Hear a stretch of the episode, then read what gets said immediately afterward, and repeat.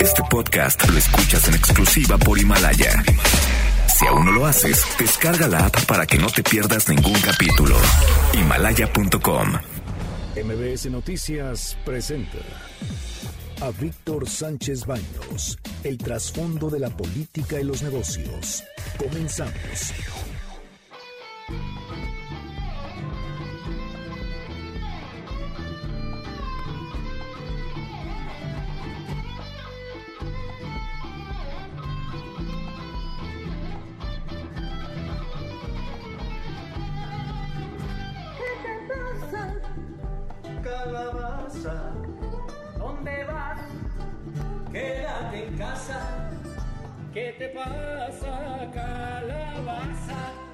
Se rompió una taza y cada quien se queda en casa. ¿Qué te pasa? Hola, ¿qué tal? ¿Cómo están? Muy, muy buenas noches. Los saludo con mucho afecto. Soy Víctor Sánchez Baños en MBS, en la frecuencia 102.5 de FM desde la Ciudad de México. Durante una hora juntos analizaremos y discutiremos la información de los asuntos de poder, dinero y salud que leerás y escucharás mañana. Sintonízanos en vivo, en streaming, en mbsnoticias.com.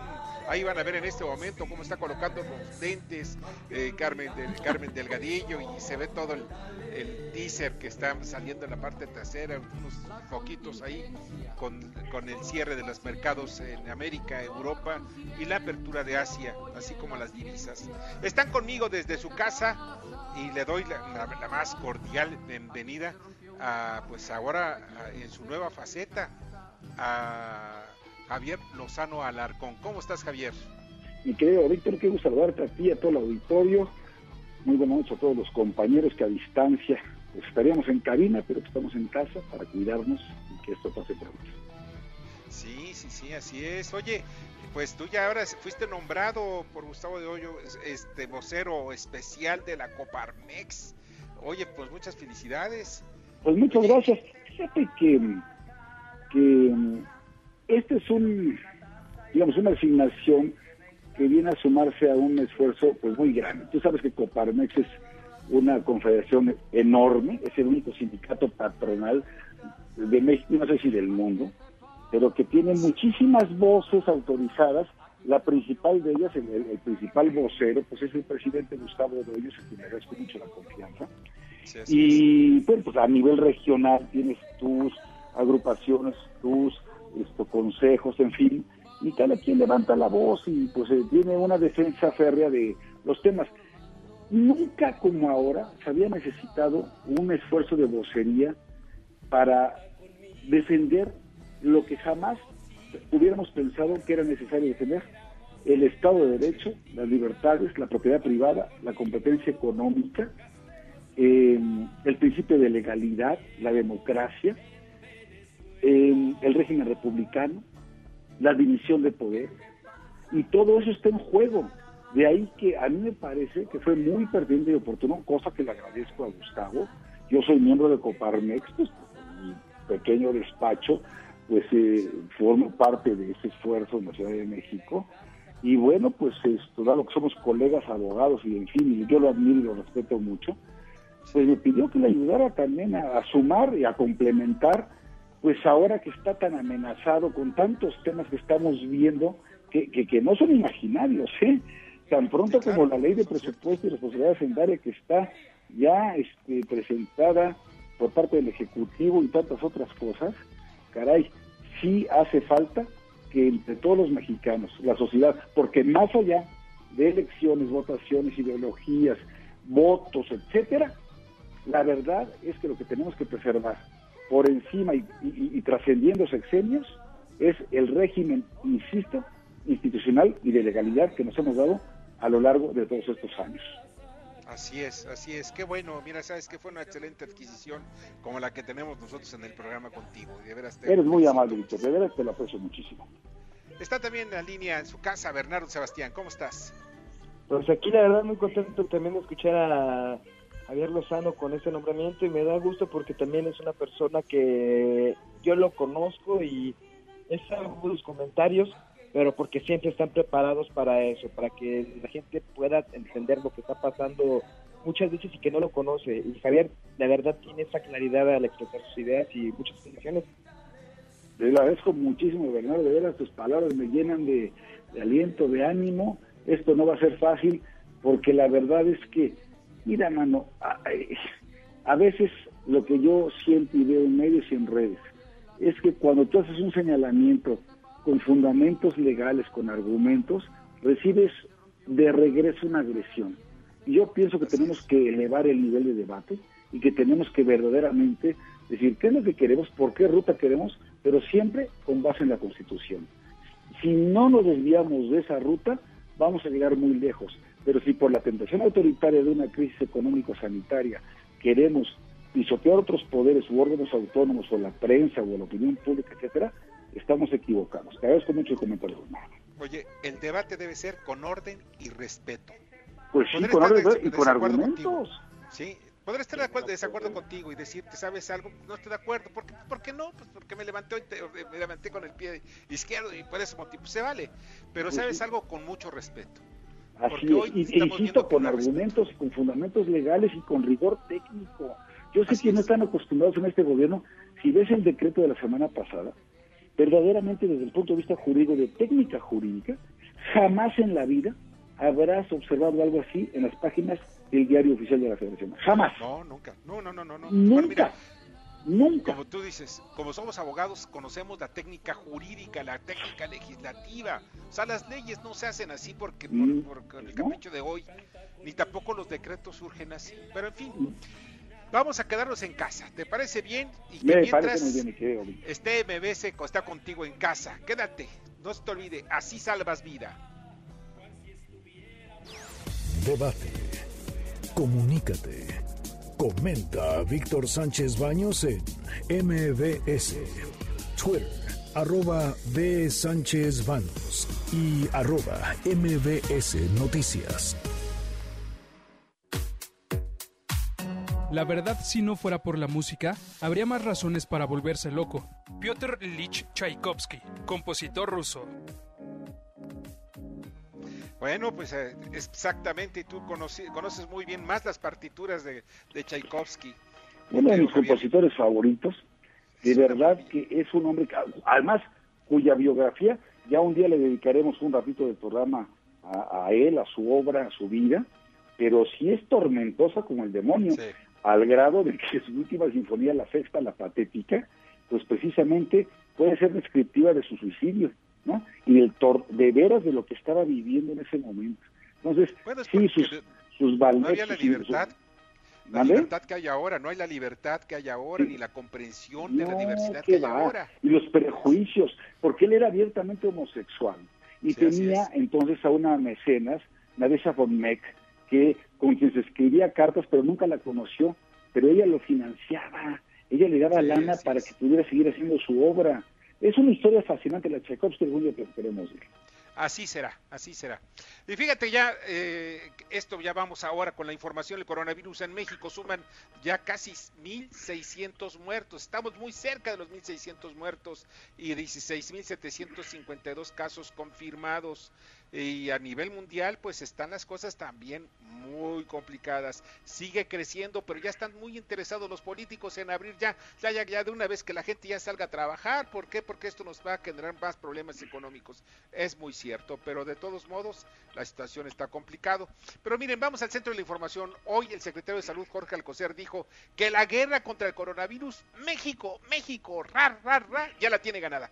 Ya, ya, ya. Todavía no empieza ni el partido, pero ya la tenemos ganada. Vamos a escuchar lo que dijo que el paciente, México, está en buenas condiciones. Su pulso, el pulso de la salud, nos muestra que no está ni para arriba ni por abajo, está muy bien, no hay arritmias y desde luego esto está sustentado en un camino que llevamos tres meses o más en ello.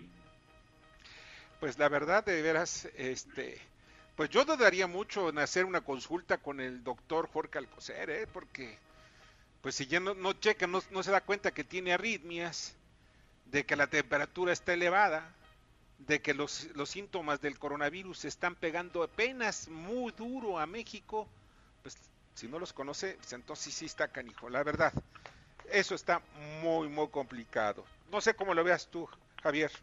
Pues también. Es que ¿sabes cuál es el problema? Que después de que el propio José Ángel Gurría nos presenta la tabla de cómo vamos en pruebas, todos los países, creo que somos 33 países en la OCDE, esto, y que México es el último lugar en realizar pruebas, y que tenemos, según lo que ha dicho la Organización Mundial de la Salud, eh, un 50% de aumento en neumonías atípicas, pues verdaderamente, ¿a qué estamos jugando?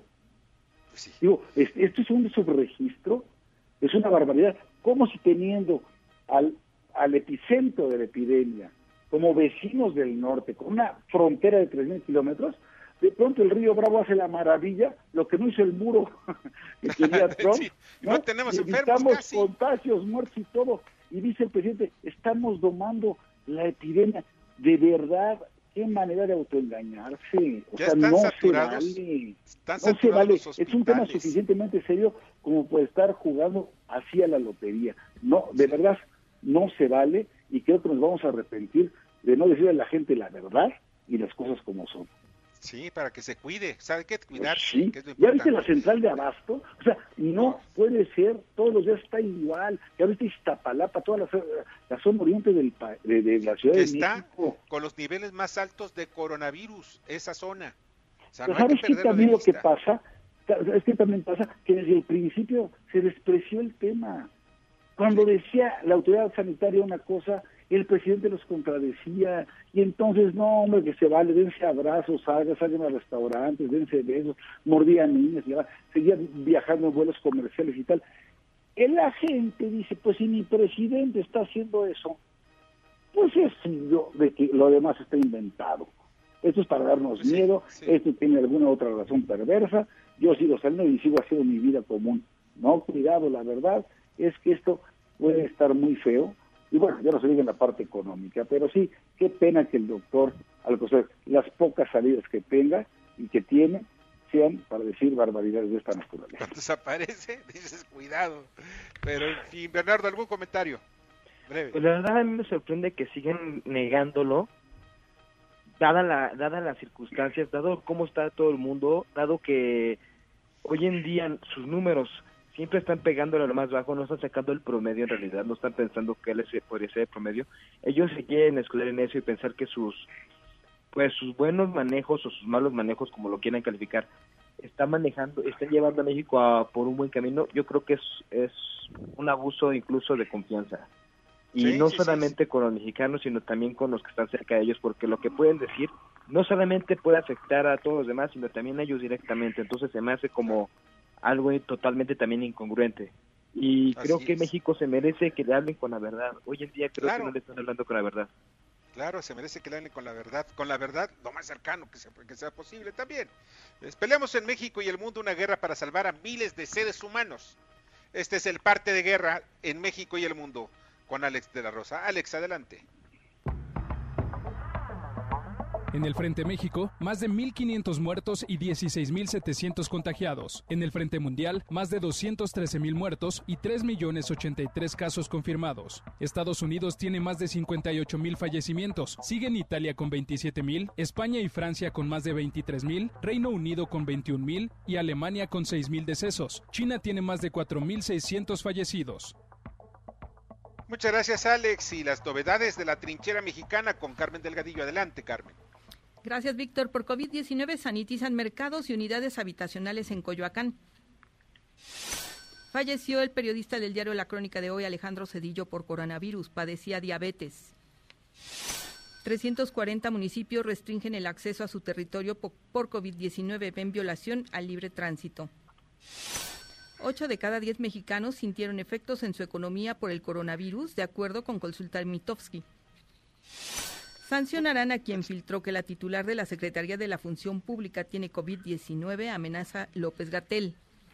Víctor, la información. Sí, muchas gracias. y en el un comentario, Víctor? Perdón, sí, adelante, Javier. A ver, ¿cómo, ¿cómo que amenazan con sancionar a quien dio a conocer que la titular de la Función Pública tenía COVID-19? O sea, a ver, amenazan a quien filtró la información de algo que tuvo que haber surgido de manera espontánea y natural, como lo hicieron los gobernadores de Querétaro, de Tabasco, de, de Hidalgo, a decir, di positivo aquí estoy, me guardo, sigo chambeando.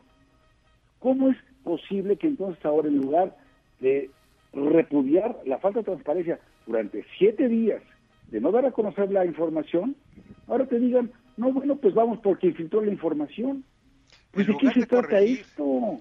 Deben corregir otra cosa. Mira, dicen ellos que primero el pueblo, pero entonces, ¿cómo se dieron cuenta que eh, pues Serendira Sandoval estaba, que tenía el virus? ¿Por qué? Porque se hizo la prueba ella. Y de pruebas rápidas, ¿eh? Oye, y además, tres o cuatro días. Y goza, además dicen en el comunicado, es, es, es realmente contradictorio. Dicen, goza de una excelente salud. Entonces, si goza de una excelente salud, ¿por qué se hizo la prueba? ¿Y por qué esa prueba no se la aplicaron a quien tiene síntomas, que va a los hospitales públicos y no la atienden? Eso quiere decir que pues a la, élite política de este país sí le están practicando pruebas. Ya tres pues gobernadores se les detectó.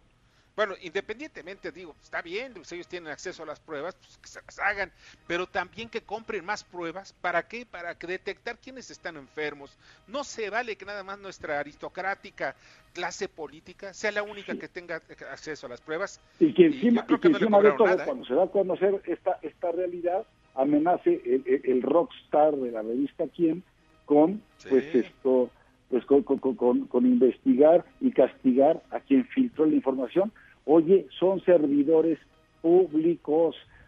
Eh, eh, hubo reuniones públicas con otros funcionarios, unos servidores, como lo proyectó hoy eh, en la primera plana de reforma, estuvo con la secretaria de Cultura, por cierto, denostando al FONCA, en fin, y de pronto, oye, ¿quién filtró? Pues el que lo haya filtrado, qué bueno, eh, tenemos el derecho a la información. Para claro, y le salvó la vida a alguien más. ¿eh? Le salvó quizá la vida a otros funcionarios o a otras personas que se, se vayan a reunir con la secretaria. por, qué? Porque irresponsablemente se presenta en reuniones públicas y no tiene ni siquiera la sana distancia. Susana no existe para ella. No, que va a existir, nada más existen discursos, nada más existen los consejos que hacen y que no sé cuántas cosas. Y ellos, bueno, la, la propia este, foto del presidente con su gabinete analizando todo el tema, pues están a 50 centímetros de distancia uno con otro sin cubrebocas y sin nada. Bueno, pues yo no deseo mal en nadie, pero ojalá y no se enfermen. Yo te voy a decir, hace, hace 11 años, el 2009, cuando teníamos la reunión con el presidente Calderón para ver el tema de la influenza H1N1, las reuniones eran en Los Pinos, pero en la parte externa, en los patios, en los jardines, todos con cubrebocas todos con distancia. Es decir, pones el ejemplo, predicas con el ejemplo. Yo no entiendo por qué no pueden hacer lo mismo. Y por un lado sale Claudia Sheinbaum a decir, oigan, cubrebocas obligatorios y sales a la calle de la Ciudad de México. Y sale López Gatel a decir, pues no hay ninguna evidencia de que esto ha sido para maldita la cosa. Oye, nada más pregunto a López Gatel. Una preguntita nada más a López Gatel. Oye, ¿por qué los médicos utilizan cubrebocas? ¿Nada más para verse nice? cool. son tonterías, pero en fin, vamos a lo que pasa en el mundo, más allá del, perdón, vamos a ver qué pasa en el frente mundial. Carmen. Gracias, Víctor. Científicos de Singapur calcularon posibles fechas del fin de la pandemia en distintos países. Para México sería el 4 de septiembre. La Organización Mundial de la Salud enviará más pruebas de diagnóstico y equipos de protección a América Latina. La lucha contra el COVID no debe servir para aplastar a la oposición, afirma Michelle Bachelet. El vicepresidente de Estados Unidos, Mike Pence, se negó a usar cubrebocas en una visita a un hospital. Andrew Cuomo, gobernador de Nueva York, confirmó que la cifra de contagios recientes en ese estado cayeron más de 70%. Víctor. Muchas gracias, Carmen. Bueno, ya que estamos encarrilados, pues vamos a las 10 antes de las 10 contigo, Carmen. Adelante. Gracias. Recortan 40.500 millones de gasto de Pemex Exploración, equivalente al 15% del monto anual para este año. La Asociación de Gobernadores del PAN llama a la Cámara de Diputados a rechazar la reforma para que el Ejecutivo disponga del presupuesto en emergencias. La calificadora Moody's prevé que la economía de México se contraiga al menos 7% este año. La Secretaría de Hacienda y Crédito Público alerta de un sitio falso que ofrece apoyos del gobierno. Durante la pandemia, la Comisión Nacional de Búsqueda ha registrado 237 personas como desaparecidas o no localizadas. Coahuila negocia con Texas reanudar actividad en la industria automotriz en mayo. Pricewaterhouse revela que 64% de los directores de finanzas considera mantener home office permanente en México. Pone a la venta el gobierno federal los inmuebles que ocupó la PGR en Reforma 211 y 213, dañados por el sismo de 2017. Recorte de agua por falla en la línea 2 del sistema Cutzamala. Esperan que mañana se normalice el servicio. Concluye la modernización del tratado comercial con la Unión Europea. Senadores preparan reformas para poner en marcha su entrada en vigor. Víctor. Muchas gracias, Carmen. Te agradezco muchísimo, Carmen Delgadillo. En la economía y los mercados con Fernando Moxuma. Adelante, Fernando. La Bolsa Mexicana de Valores ganó 2.47%, la acción ganadora fue Aeroméxico con 14.7%, la perdedora Minería Frisco con 14.47%. El Dow Jones retrocedió 0.13%, la mezcla mexicana de exportación se vendió en 7.33 dólares por barril, una ganancia del 11.91%. El dólar se vendió hasta en 25 pesos, una caída de 50 centavos, mientras que el euro se vendió en 27.10. Asia abre en este momento sus operaciones. El Nikkei pierde 0.06%, Kospi gana 1.11% y Hong Kong avanza 1.22%. Fernando, y vamos un corte y al regreso vamos a platicar con Erasmo González, es el nuevo presidente de la Comisión de Presupuesto de la Cámara de Diputados. Escuchas a Víctor Sánchez Baños. Vamos a una pausa y continuamos. Víctor Sánchez Baños en MBS Noticias. Continuamos. Ahora vamos con el dato útil. El FMI calcula que el ahorro bruto en México representaba 21.2% de su Producto Interno Bruto en 2018, pero disminuyó a 20.5% el año pasado y prevé que caiga al 17.4% para 2024, un mínimo no visto desde 1994. Muchas, muchas gracias que continúen con nosotros en MBS. Y miren, ya está en la línea telefónica y le agradezco que en este martes de coronavirus y de, también de confinamiento en nuestras casas, me, esté en la línea telefónica Erasmo González, quien es presidente de la Comisión de Presupuesto de la Cámara de Diputados. Erasmo, ¿cómo estás? Muy ¿Qué tal? Muy buenas noches, Víctor, a ti y a los compañeros que te acompañan a la, y al auditorio. Qué amables, gracias. Oye, Erasmo, hay pues... Eh, muchas cosas que alrededor de esta crisis que estamos viendo, que no nada más es la crisis sanitaria con el coronavirus, sino otra crisis que es igual de importante o quizá eh, va a tener trascendencia durante mucho más tiempo, que es la crisis económica y las herramientas que se le pretenden dar al presidente de la República. ¿Nos podrías platicar en qué consiste precisamente esta iniciativa de reforma para el uso presupuestario del presupuesto en emergencias? Sí, por supuesto, claro Mira, nosotros ahorita en la, en la Comisión de Presupuesto te, platico, estamos eh, diseñando la ruta, les, les comento, eh, que, nos lleve precisamente a, una, a un análisis de, de la iniciativa que presenta el Ejecutivo. Definitivamente tenemos que en ese análisis concluir en algunas modificaciones que permitan eh, este, no correr el riesgo como se como se como se advierte parte de algunas, de algunas expresiones que hemos escuchado, en perder la, la potestad del Poder Legislativo de la Cámara de Diputados en virtud de las decisiones presupuestales. Y, y, tiene que ver mucho con la, con la orientación, con la reasignación presupuestal que se tiene de recursos precisamente para atender lo que tú mencionabas, mencionabas una situación este, excepcional, extraordinaria, en donde nos interesa mucho reactivar la, la economía de nuestro país, conservar el empleo y bueno, el precisamente dotar de las de los instrumentos, de las herramientas que, solicita el, ejecutivo, pues bueno, en esa ruta estamos trabajando. Eh, definitivamente este eh, creemos que hay que cuidar muchos aspectos, muchos detalles y lo estamos construyendo en la comisión. Eh, estamos construyendo este un dictamen donde ya escuchamos y también tenemos las opiniones de grupos parlamentarios como, son los del PRI, como es el grupo de, Movimiento Ciudadano, como es el Partido de Encuentro Social y otros diputados que también nos han llegado, eh, nos han hecho llegar algunos insumos que nos permita tener una mayor referencia y sobre todo eh, tener la, la puntualidad de, de, de, que sigan el margen de la constitucionalidad esta facultad que tenemos y no y no precisar en otra en otro sentido. Oye, Erasmo, hay una pregunta que se hacen, y yo lo veo con muchos legisladores también, eh, que dicen, bueno, es porque le vamos a dar un uso discrecional, le vamos a dejar el presupuesto al presidente de la República para que haga lo que desea hacer y sin necesidad de rendir cuentas al final de cuentas. precisamente, precisamente en esa ruta estamos transitando, Víctor.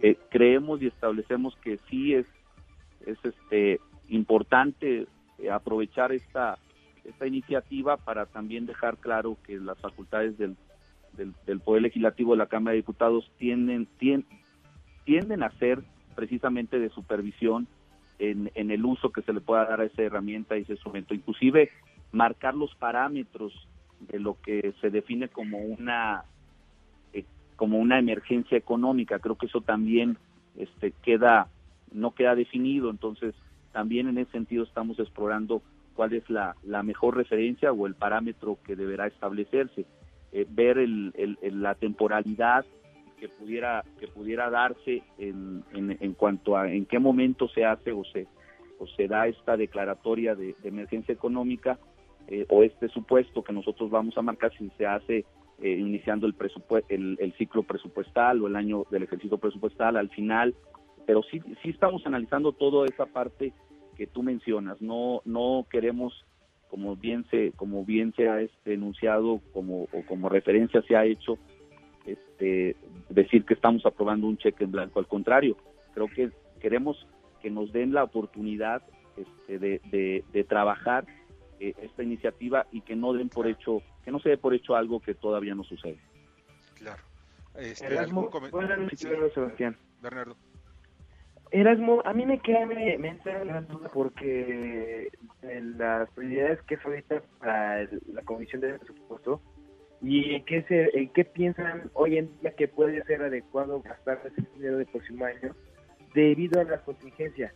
¿No creen que sería adecuado eh, invertir más para que se crean empleos y no en esos proyectos, por ejemplo, que como Dos Bocas o el Maya, en que mucha gente le está viendo en que es inversión a muy largo plazo? Bueno, mm, nosotros, nosotros en el grupo parlamentario, por supuesto, eh, tomamos referencia en todos los sentidos y sostenemos que estos proyectos desarrollan una economía regional y, son importantes, ¿no? El sentido de, atender las, la, la, la, falta de empleo en el, en, el, en el sur del país. Entendemos que también son proyectos regionales que van a potencializar precisamente la, la economía de estas zonas el, el, el quitarlos, retirarlos, el dejarlos de, el dejarlos de impulsar, creo que no, no nos hace sentido en, en este momento. Lo que sí podemos y estamos conscientes que debemos de reforzar eh, todos los canales y los instrumentos para que se pueda reactivar la economía eh, a través del fortalecimiento de, de, otras de otras cadenas de producción, de otros sectores productivos. Entonces, pues por ahí estamos nosotros trabajando. Eh, ahorita sería sería este eh, muy muy oportuno que, el ejecutivo tuviera otros otros elementos otros otros recursos. Hay que recordar también que, el, presupuesto este, dejaba también eh, precisamente una una ventana este, muy muy este para uso para uso muy flexible digámoslo así inclusive de discrecionalidad el uso de los recursos presupuestarios cuando cuando se subestimaban. Entonces también queremos aprovechar reitero la oportunidad para, para hacer valer la capacidad del Poder Legislativo de no, de no darle a la Secretaría de Hacienda esa disposición eh, este, libre y sobre todo discrecional. Y reitero, el, el, yo no, no comparto este, que, se tengan que este, restringir los, los proyectos este, eh, prioritarios del, de la Presidencia de la República, del, del Gobierno federal. Este, al contrario, creo que tenemos que fortalecer por otra vía el fomento a la actividad económica del país. Bueno, pues estamos viendo que precisamente todo esto tiene que moverse hacia el bienestar de todos, de todos los mexicanos. Eh, habrá algunas redefiniciones seguramente en el presupuesto de este año. Esas redefiniciones tienen que pasar primero por el Congreso. Digo, eso me hace a mí lógico, pero tendrían que pasar por el Congreso y tendrían que ser aprobadas o para esto es precisamente esta ley para que se brinquen se brinquen ese tipo de de, requisitos legislativos. estamos estamos este, precisamente eh, explorando la, vía que tú comentas con esas referencias, que, se permita que permita este, tener un parámetro desde hasta qué punto se, se modifica. Sabemos que tenemos artículos en la ley, en la ley de, de presupuesto de responsabilidad hacendaria, pero tratándose de una, de una, de una situación extraordinaria, creo que también debemos de tocar esos, esas dimensiones, esos, esos márgenes. Entonces, eh, yo les pediría que, que, este, que, nos, que, nos, que nos volviéramos a, a, este, a, tener un punto de encuentro, este, a lo mejor más avanzado será cuestión a lo mejor de, de horas o de, o de espacios de estos días en esta semana, para que tengamos un, un cuerpo ya más avanzado de este dictamen que todavía a la fecha estamos procesando. Bueno, pues vamos a estar pendientes de todo ello, eh, estimado Erasmo, y pues te estamos molestando para ver cómo va avanzando, porque pues es muy interesante hacia dónde va todo el asunto de los dineros y la transparencia. Sí, definitivamente. este, lo que sí quiero dejar bien claro, Víctor, es que sí va a tener una modificación la, la, la iniciativa del, del, titular del Ejecutivo Federal y en esa y en esa este, construcción estamos y por supuesto que, que, queremos escuchar las, las opiniones y discutirlas y analizarlas en la Comisión de Presupuesto. Qué amable eres. Te agradezco muchísimo, Erasmo, que hayas estado con nosotros esta noche. Muchas gracias a ti, Víctor, a tu auditorio. Que la pases muy bien, mucha suerte. Buenas noches. Erasmo González, presidente de la Comisión de Presupuesto de la Cámara de Diputados. Bueno, que es precisamente ya tiene apenas unos cuantos días y tengo yo información que el próximo jueves se reúne, eh, se reúne las cámaras con el fin de, determinar quiénes son los miembros de la comisión permanente, misma que será citada materialmente la, la próxima semana, perdón, esta misma semana, para que a su vez cite a un periodo extraordinario y se toque este tema de la, iniciativa de, reforma para, para el uso de presupuesto para emergencias. Pues vamos a ver qué es lo que ocurre. Vamos a ir a un corte y de regreso vamos a platicar con Mauricio Tabe, quien es presidente de la Junta de Coordinación Política del Congreso de la Ciudad de México. Escuchas a Víctor Sánchez Baños. Vamos a una pausa y continuamos.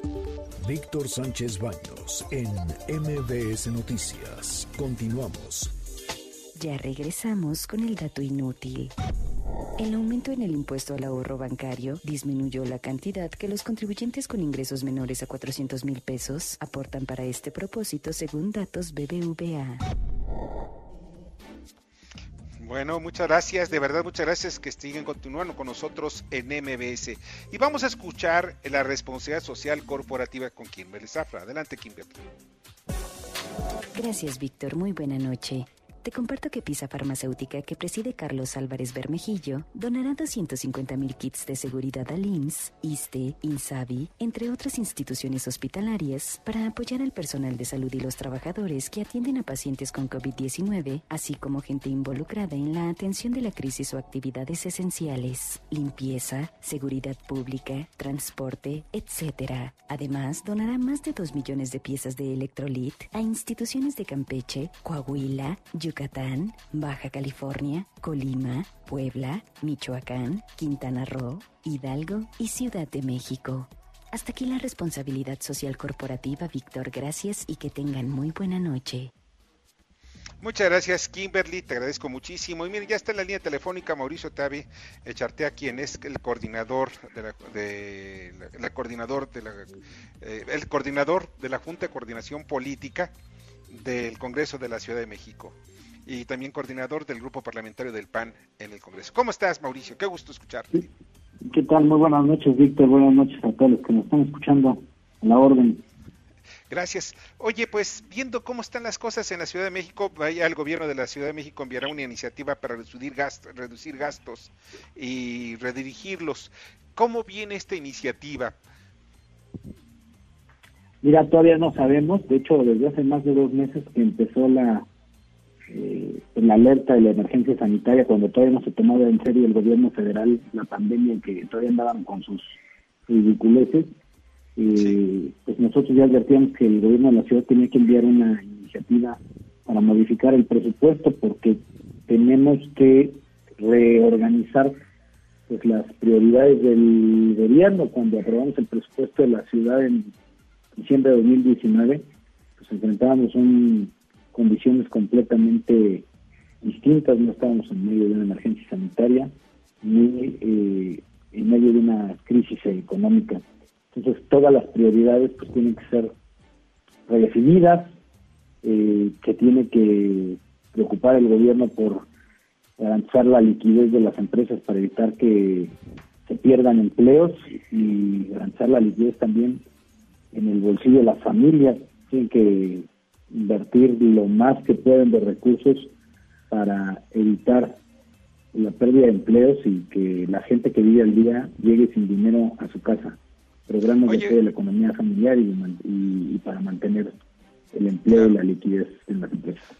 Pero fíjate que hay algo que a mí me parece importante, o sea, quedaría muy poco dinero, de por sí hay poco dinero del presupuesto, ya que el 85, el 87% está etiquetado, o sea, ya eh, no, hay manera de que nadie le pueda meter mano. Entonces, ¿qué se tendría que hacer para destinarlo, por ejemplo, a, estimular o mejorar los servicios eh, eh, de, salud, los hospitales? Mira, lo primero, lo primero que tiene que hacer el gobierno es saber gastar, porque el año pasado tuvo unos ejercicios terribles, todo lo terminaron ejerciendo al final del, bueno, no todo, una buena parte de los últimos meses y otra parte se le fue en su ejercicio. Por lo menos a diciembre del año pasado declaraban alrededor de 30 mil millones de subejercicios de los 250 mil millones de presupuestos, a más del 12%. No, todavía no conocemos cómo cerró la cuenta pública, pero sí, sí advertimos que no, no habían gastado bien. Y a nivel federal, pues también eso pasó. A eso se debió que el año pasado pues no creciera la economía del país, porque no había crisis internacional, había un gobierno que no supo ejercer los recursos ni sabía que el gasto público es un instrumento para generar también desarrollo. y entonces primero es saber gastar. Ah, ah, y, lo que hemos hecho en llamada al gobierno es que eh, tiene que reorganizar prioridades y tiene que adelantar sus calendarios de calendarios de gasto. Y si necesita liquidez, pues tiene que encontrar los instrumentos financieros para para que no se caiga la economía. Un Pero eso representa deuda, Mauricio. En subsidiar a las empresas para que no se pierdan empleos, nos va a ahorrar muchos pesos de subsidios a desempleados y de y además indefinidos y, además le va a generar pues ahorros importantes al gobierno porque en la medida en que cae la actividad económica también se caen los ingresos fiscales. Entonces lo que lo que se tarde el gobierno en ejercer recursos le va a costar en ingresos fiscales y en más gasto público para subsidiar desempleo. Eso, eso lo tiene que ver. El, el, el valor del, del gasto público sí cambia si lo hace a tiempo o si lo hace tarde. Si lo hace tarde, pues ya no valga nada ese peso. Ese peso invertido tenga que invertir y tenga que meterle 10 pesos más. Eso es, lo que nos preocupa a este gobierno, va muy atrás. Las decisiones va muy tarde, va muy tarde. Eh, eh, eh, le entraron tarde a la emergencia sanitaria y por eso se le generó el caos en las compras públicas. Tuvo que sacar un decreto del jefe del Ejecutivo para brincarse las licitaciones porque pues, ya los habían agarrado con los dedos en la puerta sin la preparación suficiente. Y ahorita, por ejemplo, en el programa de reactivación económica van tarde, el gobierno de la ciudad va muy lento. Eh, hace una semana, hace una semana le preguntamos a la jefa de gobierno si ya tenía decidido en qué se iban a gastar los recursos del fondo de emergencias epidemiológicas. Son 5.700 millones de pesos. Muy buenos para, para apoyar la economía familiar. Y todavía no habían decidido. Ya desde hace cuántas semanas estamos hablando de esto y, no se han decidido los recursos de este fondo de emergencia. Ahora, no, se ha llegado, no ha llegado todavía al Congreso de la Ciudad de México, no, ha llegado ningún, proyecto ningún proyecto, nada. No, incluso yo, antes de que suspendiéramos las sesiones, lo compartí con varios diputados de Morena, y decían que no, que no era necesario eh, hacer la modificación del presupuesto de la ciudad, que con que algunos funcionarios donaran parte de su sueldo, ya con eso le tapaban el ojo al macho. No, la verdad es que no, no era con eh, donativos de, sueldos de funcionarios públicos, se necesita hacer una cirugía mayor al presupuesto de la Ciudad de México. Pues sí, pero va a ser muy complicado, no le queda otra más que la deuda. Entonces, si endeudarse está también muy, muy, muy, muy cuesta arriba. Pues lo tiene que analizar, porque si se tiene que endeudar, conviene más hacerlo ahorita que cuando ya no haya cuando ya las empresas estén cerradas y tengan que generar una serie de políticas y programas para apoyar a los a la gente que se puede sin trabajo eso es luego los más más costoso. Nosotros desde el grupo parlamentario del PAN y con el presidente del PAN en la ciudad de Andrés Zapaya, hemos lanzado algunas propuestas de apoyo a la economía familiar que tiene que ver con subsidios directos. El gobierno tiene que echar la casa por la ventana ahorita para generar liquidez, evitar que cierren negocios y que se caiga la, actividad económica y se pierdan empleos. Y que la gente que vive al día pueda contar con algo de recursos para poder salir adelante. pues eso es por ejemplo, hay, hay apoyos que se pueden dar, en otros países sí se ha hecho, ¿no? Subsidios a la luz, subsidios a eh, condonación de multas y recargos, diferimiento de pago de impuestos.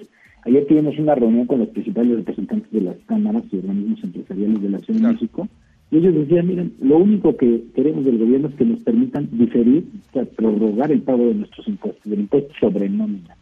En varios estados gobernados por el PAN han aplicado condonación de impuestos sobre nómina y diferimiento de impuestos sobre nómina, en todos. No sé por qué la Ciudad de México en eso no le quiere entrar. el impuesto sobre nómina es un impuesto que se cobra a los patrones por el por las eh, por el volumen de los ingresos de sus trabajadores, es un impuesto al trabajo. y que no se debería estar cobrando porque no hay actividad económica. Por lo menos, al empleo. Los empresarios dicen pues, que, que se difiera, no nos negamos a pagar, pero pero no me aprietes ahorita que no tengo ventas, sino no va a tener, o te pago a ti los impuestos o le pago a los trabajadores su sueldo, ¿no? Pues sí, ahí está la, disyuntiva. Oye, Mauricio, pues te agradezco muchísimo que has estado con nosotros. Estamos pendientes cuando manden esta iniciativa desde el gobierno de la Ciudad de México. Muchísimas gracias y ahí los mantengo al tanto. Esperemos que la jefa de gobierno sea muy, muy sensible del valor que tiene invertir un peso en evitar el desempleo y los despidos, porque a la larga, a la larga le va a costar mucho más el subsidio indefinido de gente que se, que se queda sin trabajo, todo lo que implica para la economía. Porque ellos también pagan impuestos. Pues muchas gracias, Mauricio. No, hombre, que les vaya muy bien, bonita noche. Bonita noche también para ti. Mauricio Tabe Echartea, quien es presidente de la Junta de Coordinación Política del Congreso de la Ciudad de México. Y vamos con Jorge Gordillo en su análisis económico y bursátiles. La reflexión de Jorge Gordillo, analista económico y financiero, con Víctor Sánchez Baños en MBS. Llevamos otro día positivo para los mercados financieros, en especial la bolsa de valores ya acumula cinco jornadas creciendo y el tipo de cambio volvió por segundo día a apreciarse frente al dólar de una manera generalizada. Esto porque hemos estado observando planes, por lo menos intento de los de los gobiernos de principales países del mundo, como reabrir tan pronto como mayo. Eh, en esta ocasión eh, observamos a, Francia decir que intentará abrir a partir del 11 de mayo y así evitar un derrumbe económico. En materia económica destacaron débiles datos en Estados Unidos de confianza del consumidor, que fue de abril, cayó a 86.9 puntos, el peor dato desde mayo de 2014. Y el índice manufacturero de la Fed de Richmond, el cual bajó hasta menos 53 puntos en un mínimo histórico. Entonces, así decíamos que iba a ser en la semana, ¿no? Un contraste entre el optimismo del mercado por posiblemente ver alguna ya reactivación, por lo menos algún, algún, movimiento en la economía de Estados Unidos y de Europa, en contraste con los malos datos que saldrán seguramente para el mes de abril por el cierre completo de las actividades.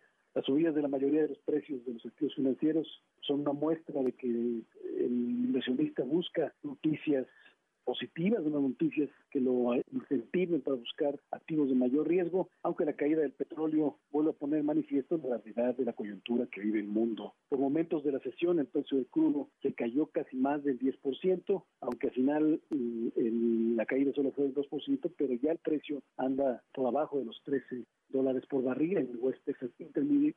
Es probable que para mediados de mayo podamos ver otra vez cotizaciones muy bajas, menores a los 10 dólares por barril, porque sigue parada la economía, sigue cero demanda de petróleo y de gasolina, y la producción de petróleo, aunque ha bajado, seguirá aumentando y los almacenamientos seguirán saturados.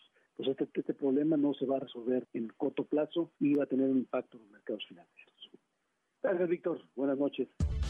Escuchas a Víctor Sánchez Baños. Vamos a una pausa y continuamos. Víctor Sánchez Baños en MBS Noticias. Continuamos. Continuamos con el dato feo. De acuerdo con Barrón Seguros y Finanzas, solo el 73% de los mexicanos ahorra de manera voluntaria. 41% guarda su dinero en casa, el 56% lo hace en bancos, 3% en instrumentos de ahorro y tan solo el 1% lo hace por medio de las Afore. Muchas, muchas, muchas gracias que continúan con nosotros en MBS, MBS Radio, MBS Noticias. Quédate en casa, nosotros te acompañamos. Vamos a las columnas político-financieras que leerán el día de mañana en los periódicos diarios de la Ciudad de México. Adrián Trejo, adelante. El mejor ejemplo de la ruptura de la relación entre la Coparmex y el gobierno federal es el nombramiento de Javier Lozano Alarcón como vocero del sindicato patronal. Ha sido un crítico feroz del gobierno de Andrés Manuel López Obrador. Ahora ya como vocero no se tentará el corazón para hacer notorias las diferencias entre el sector patronal y el gobierno federal. De este tema les vamos a platicar mañana en la divisa del poder. Que tengan ustedes muy buenas noches y quédese en su casa. Buenas noches, Adrián. José Antonio Chávez. Mañana en la columna aquí en el Congreso que se publica en el diario Ovaciones, los 12 mil millones de dólares que se consiguieron por empresarios del Consejo Mexicano de Negocios con línea de crédito del Banco Interamericano de Desarrollo, sin duda es oxígeno puro para unos 30 mil micro, pequeñas y medianas empresas. Desde luego que no le gustó nadita al mandamás de Palacio Nacional, sin embargo, la IP le dijo, no es dinero público, es dinero que se consiguió y es para los empresarios que están en crisis. Estimado mañana, Víctor, buenas noches. Buenas noches, te agradezco mucho, José Antonio Julio Brito.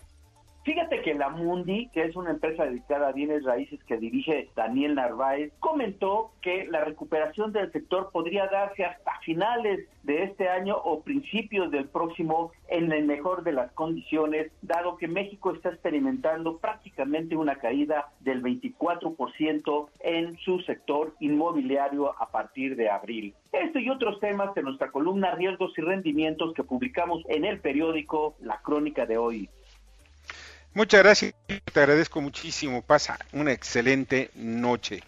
Y vamos con Lilia Arellano. Adelante, Lilia o es gatopardismo o el clásico quítate tú porque sigo yo. Y lo vemos en ese pretendido combate a la corrupción vigente hoy, como siempre, en las aduanas o en las adquisiciones o en la selección de constructoras. Y ni para qué hablar nuevamente de lo que acontece en el sindicato petrolero. ¿A eso le podemos llamar transformación? Bueno, pues vamos a verlo en Estado de los Estados de Lilia Arellano, en los diarios de provincia y en las redes sociales, además de la página liliarellano.com. Víctor, buenas noches. Pásala muy bien, Lilia. Paco Rodríguez. La columna índice político que se publicará mañana lleva como título una interrogante. ¿Se está dando Andrés Manuel López Obrador un golpe de Estado a sí mismo? Porque mira este decreto que envió el 23 de abril a la Cámara de Diputados para manejar él a su criterio el presupuesto es eh, violar todos los fundamentos constitucionales y todas las leyes hacendarias. De eso y más te platico mañana en www.indicepolitico.com. Mientras tanto, Víctor, buenas gracias y muchas, muchas noches. Muchas noches también para ti, Paco. Rogelio Varela. Muchas gracias, Víctor. Buenas noches a todos. El subsecretario de Comercio anticipa que la crisis económica de México podría prolongarse al menos 18 meses. Mañana en corporativo en el Heraldo de México. Muchas gracias, Rogelio. Ramos Zurita. La siembra de rumores es una constante en las redes sociales, en el chismorreo diario y en algunos sitios de internet donde proliferan este tipo de versiones. Se habla de diferentes cosas, se habla de secuestros, se habla de matanzas, se habla de renuncias, se habla de enfermedad por parte de algunos miembros del gabinete, muchas cosas se mencionan de eso y demás. Hablamos mañana en la columna de frente y de perfil en Diario Imagen. Muchas gracias Ramón. Arturo Dam. El día de mañana en columna pesos y contrapesos en el diario La Razón hago algunos comentarios en torno a este tema cada vez más recurrente de la posible, vamos a llamarle al pan pan y al vino vino, expropiación de las afores, lo cual sería una verdadera arbitrariedad. Mañana pesos y contrapesos en el diario La Razón. Muchas gracias Arturo. Ubaldo Díaz. Mañana en los casos se publica en el diario La Razón y ahí hablamos de esa iniciativa de ley que entrará el jueves próximo, después de que termine el periodo ordinario de sesiones, convocarán para la próxima semana a un extraordinario y quieren darle amplias facultades al Ejecutivo Federal, lo cual es muy peligroso. No se pueden juntar dos poderes en una sola persona. Eso no es bueno para el país, no es bueno para la política y no es bueno para las instituciones. Muchas gracias, Ubaldo. Darío Celis. Mañana en la columna La Cuarta Transformación del Periódico El Financiero vamos a hablar de los números financieros que reportó Televisa, pero sobre todo de los esfuerzos que el consorcio de Avenida Chapultepec 18 está realizando para sostener y asegurar su planta laboral en medio de esta crisis pandémica del coronavirus. De esto platicamos mañana en la columna La Cuarta Transformación del Periódico El Financiero. Buenas noches. buenas noches, un abrazo Darío. Mauricio Flores. Mañana les vamos a platicar de un segmento de la industria que está muy ligado a todo lo que tiene que ver con el Tratado de Comercio México, Estados Unidos y Canadá, la industria acerera, que en medio de esta pandemia, ¿qué creen? Está a punto de mandar a la mitad de sus trabajadores a descansar y en el mejor de los casos con la mitad del salario. Mauricio Flores, gente detrás del dinero, periódico La Razón. Muchas gracias Mauricio, te agradezco mucho y mañana vamos a tratar sobre los temas en el Heraldo de México Estado por Estado, varios temas en relación a las otros virus que están atacando.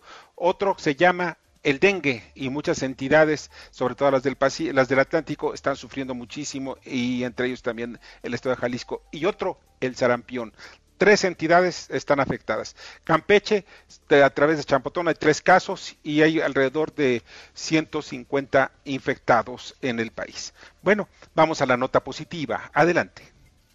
MBS Noticias, contigo en casa, tiene para ti notas positivas.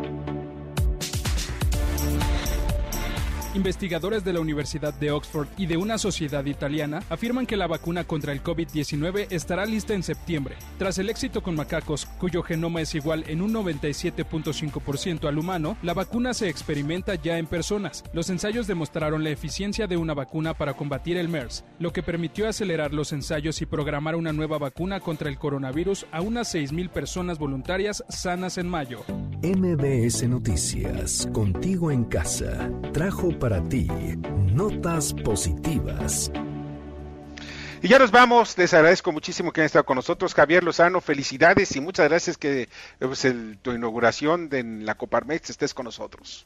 Muchísimas gracias, Víctor, y a todos, a, a, todo el auditorio. Muchas gracias y buenas noches. Buenas noches, pásala, pásala muy bien y muchos éxitos. Bernardo Sebastián, muchas gracias. Ah, Sí, muchas gracias. En la producción, Jorge Romero. En la información, Carmen Delgadillo. En la redacción, Fernando Moxuma. Y en los controles, Héctor Zavala. Soy Víctor Sánchez Baños. Deseo que pasen una excelente noche y no salgan de casa. Quédense casa. Nosotros te acompañamos. Las opiniones vertidas en este programa son única y exclusivamente de estricta responsabilidad de quien las expresa. MBS Noticias presentó a Víctor Sánchez Baños, el trasfondo de la política y los negocios. Este podcast lo escuchas en exclusiva por Himalaya. Si aún no lo haces, descarga la app para que no te pierdas ningún capítulo. Himalaya.com